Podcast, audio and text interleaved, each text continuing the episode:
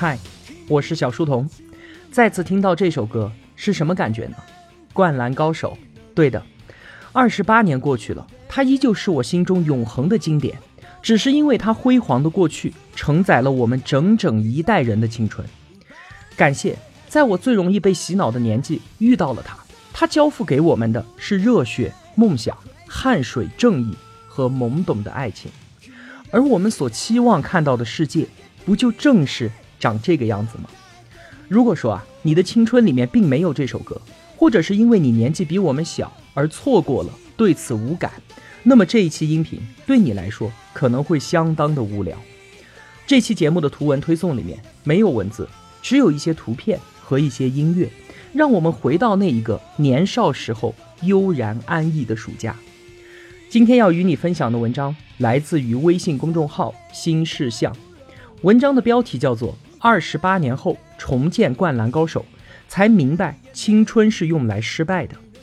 我为什么会突然想说《灌篮高手》呢？是因为啊，这可能是最近这两天最最热血的一条新闻了。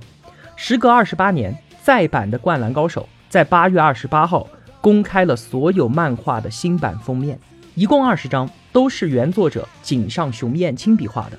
我把它们放到了公众号的图文里。井上雄彦说啊，我有点想念这些家伙了。《灌篮高手》的再版让网友们疯狂的感慨，自己都已经变成了拖家带口的老男人了，有生之年还能够看到他们，真的是泪崩。二十八年了，这些热血青春的面孔又一次点燃了一大批八零后、九零后的同学们。九十年代初的时候，我们国内并没有引进 NBA，也没有姚明，很多男孩的篮球梦想都是从《灌篮高手》开始的。那个时候，女孩们都会为流川枫和仙道痴迷，他们都觉得会打篮球的男生很帅很帅。在今年早些的时候，有篇文章刷屏了，只是因为一句话，他说你喜欢的那个赤木晴子已经年过四十了。人们好像突然被提醒说，追灌篮高手的我们也快老了吧？但是啊，事实却证明，热血这种东西它是不会冷的。新装版的漫画在日本上市一个星期就卖脱销了，销量直接压倒了常年稳居榜首的《海贼王》。日本朝阳新闻的头版也换成了樱木花道的特写，在日本的街头还出现了很多灌篮高手的巨幅广告牌，光看一眼就让人们瞬间能够回到青春的时代。我把这些广告牌的照片也放到了公众号的图文里，这些场面真是热血，热血到几乎所有人都忽略了《灌篮高手》他所讲述的其实是一个失败的故事。樱木花道、流川枫、三井寿、宫城良田、赤木刚宪这一群被人们贴在墙上、放在心里二三十年的人，其实真的很普通。湘北那是一支一直被人们瞧不起的篮球队，放到全国，这些队员们也根本就算不上什么真正专业化的篮球天才。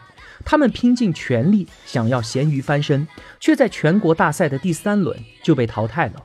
天天喊着要制霸全国的梦想，到最后也没能实现。二十八年了，多少人把这一群废柴当成了自己的精神偶像，用那么大的阵仗去纪念他们。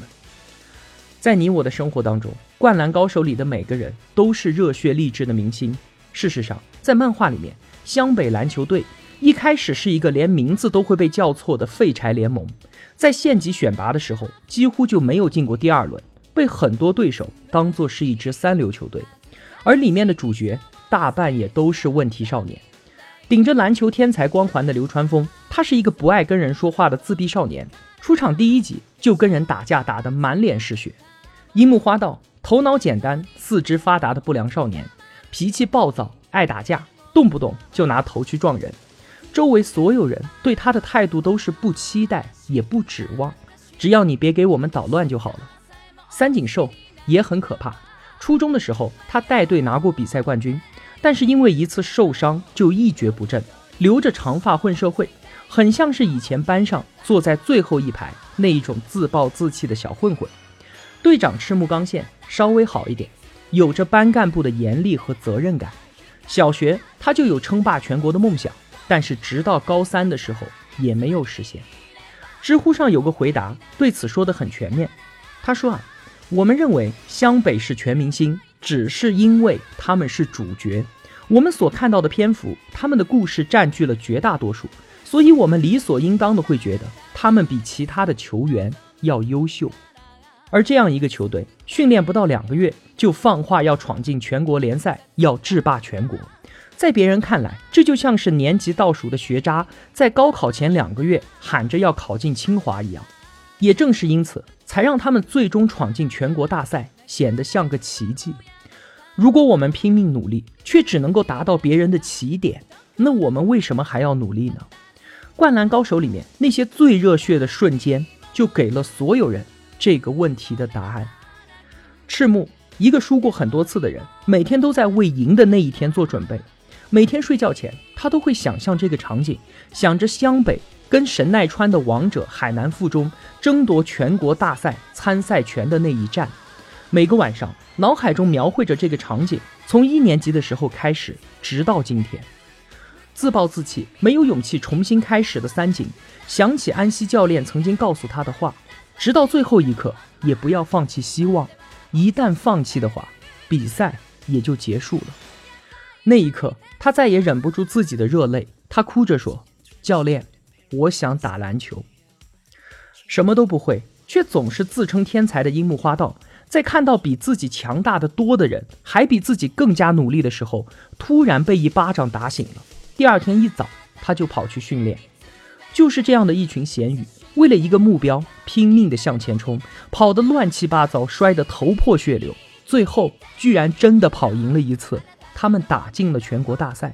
后来呢，他们遇到了最难的一场比赛，还没有结束，湘北的士气就已经摇摇欲坠了。这个时候，樱木站起来，对着观众席高喊道：“我要打倒山王！”比赛当中，樱木脊背受伤，教练告诉他：“如果你继续上场的话，可能以后……”你就再也打不了球了。樱木说：“老头子，你最光辉的时刻是什么时候？是全日本时代吗？而我，就是现在了。这场比赛他们赢了。那一刻，一直是死对头的流川枫和樱木花道有了第一次击掌。所有人都忘不掉那个场景。但谁也没有想到，接下来的结局是这样的：漫画的前一页是对手失败后失落的背影。”和湘北赢了比赛之后的全家福，而到了下一页，他们就失败了。全国大赛第四天，湘北因为体力不支、不敌爱河，未能晋级全国八强。按照一贯励志的套路，主角倒下再多次都会重新赢回来的。可是灌篮高手的故事就这样戛然而止，这就是结局了。他们还是没有拿到全国冠军，他们的梦想还是破灭了。这看上去是一个非常残酷的结局，很多人不理解，都去问井上雄彦说：“你为什么这么狠心？为什么不把结局画得更加理想一些呢？为什么比赛的最后一个球不是灌篮，而是一个最普通的跳投呢？”井上雄彦说：“青春就是不完美的，有些时候就算你拼尽全力，你还是会输。只有这样才是真实，而不完美的真实也并不一定。”是不好的。想想也是啊，我们人生那么努力的在做那么多的事情，真的只是为了一个完美的结局吗？樱木、流川枫、三井、赤木、宫城，他们没有拿到全国冠军，之前燃烧的热血就白费了吗？并没有啊。就像是樱木，他在比赛的最后一刻终于明白，他是真的喜欢篮球，而且是非常喜欢，喜欢到愿意为此付出一切，而这就够了。因为青春的美好，就是不顾后果如何都要拼尽全力。二十八年之后，我们依然把《灌篮高手》奉为经典，其实就是因为这个不完美的结局。如果他们赢到了最后，那这就是个童话；只有他们失败了，才叫做真正的励志。前段时间在网上刷屏的一个故事，几乎是湘北现实版的重现。在日本，有一支来自偏远学校的棒球队。奇迹般的打进了全国总决赛，距离上一次闯进决赛时隔了一百零三年。决赛上，他们面对的是上一个赛季的冠军，两队的差距就像是猫和老虎一样。大家都希望奇迹能够继续，大家都希望他们赢，但是最后十三比二，压倒性的失败了。被打败的球员们互相拥抱，痛痛快快地流了泪。我想起《灌篮高手》的最后一页，球队的全家福上写着：“拼尽全力来对抗山王的湘北，在第三回合对爱河学院的时候输得一塌糊涂，但是他们每个人依然笑得那么开心，那么满足。”如果我们拼尽全力，却只能够达到别人的起点，那我们为什么还要努力呢？那是为了结束之后，我们可以问心无愧地说：“我尽力了，我真的拼尽全力了。”不管你多么热爱，多么渴望，不管你付出多少的汗水和心血，有些时候梦想还是会破灭的。这才是灌篮高手最后想要告诉我们的事情。别忘了安西教练说的那句话：“如果放弃的话，比赛。”就结束了。那如果还有时间，我们为什么要对生活低头认输呢？这部漫画在现实里面连载了六年，但是在漫画当中，他们的人生其实只有短短的四个月。后来，井上雄彦在学校的黑板上画了一段续篇，讲的是全国大赛十天之后，队伍解散了。赤木上了高三，跟木木一起退步备考，樱木在疗养院里面休养。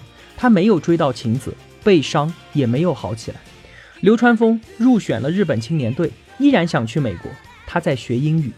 宫城当上了新的队长，三井继续为冬季赛努力着。他们曾经的劲敌鱼柱毕业之后当上了厨师。二十八年之后，你会发现你的现在就是灌篮高手的结局。他们接下来的人生很可能跟你一样，年少时候的梦想。过了也就过了，会按部就班的去考大学、去上班、去结婚生子，很少再上球场。未来很有可能还会有更多的失败，但是他们总会在某个时候重新提醒我们，重新点燃我们。明天很可能不会更好，最后很可能会失败，但我们还是要不停的、不停的向前走。有个网友说，他在日本买东西。商场里面播放了《灌篮高手》的主题曲，一群叔叔辈的人全部都跟着唱了起来。还有一个年纪很小的男孩，有一次偷偷的发现他爸爸在电脑面前看哭了。更年轻的时候，我们喜欢讨论谁赢谁输，但是现在我们已经接受了梦想是很有可能会破灭的。想要认输的时候，打开《灌篮高手》看看吧。二十二年之前，那场比赛就已经结束了。但是我们人生的比赛还没有完呢。好了，今天要与您分享的内容就是这么多了。我是小书童，我在小书童频道与您不见不散。